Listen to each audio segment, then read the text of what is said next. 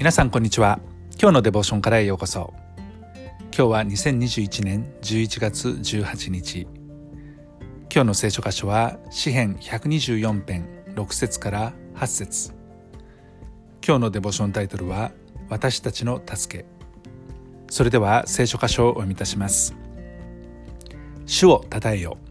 主は私たちを敵の餌食になさらなかった。仕掛けられた網から逃れる鳥のように私たちの魂は逃れ出た。網は破られ私たちは逃れた。私たちの助けは天地を作られた主の皆にある。私たちの助けは天地を作られた主なる神様の皆つまり名前。その名前にあるんだというふうに言っていますね。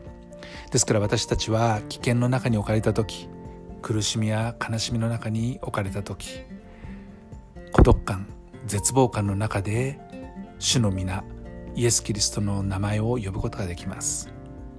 このイエス・キリストの名前には力があります。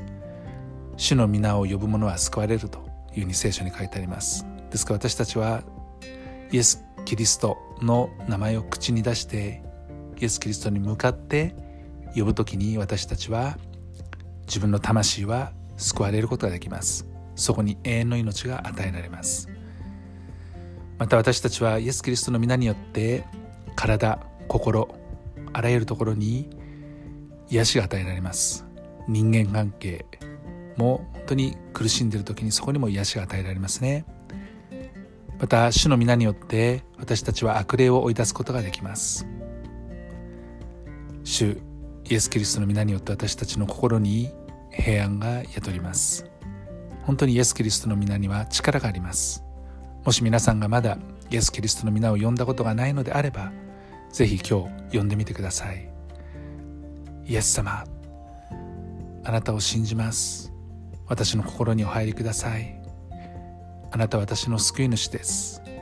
あなたに従って歩みます。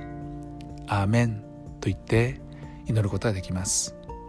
そしてイエス様ありがとうと言って主イエス・キリストを褒めたたえることができます。主イエス・キリストは私たちに助けを与え私たちを守りの中に置いてくださいます。ぜひイエス・キリストの皆を呼んで今日も歩んでいきましょう。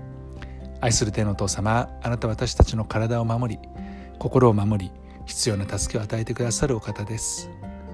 今日もあなたの皆を呼び求めます。主イエス・キリストの皆によってアメン。今日も皆さんの歩みの上に神様の豊かな祝福がありますように。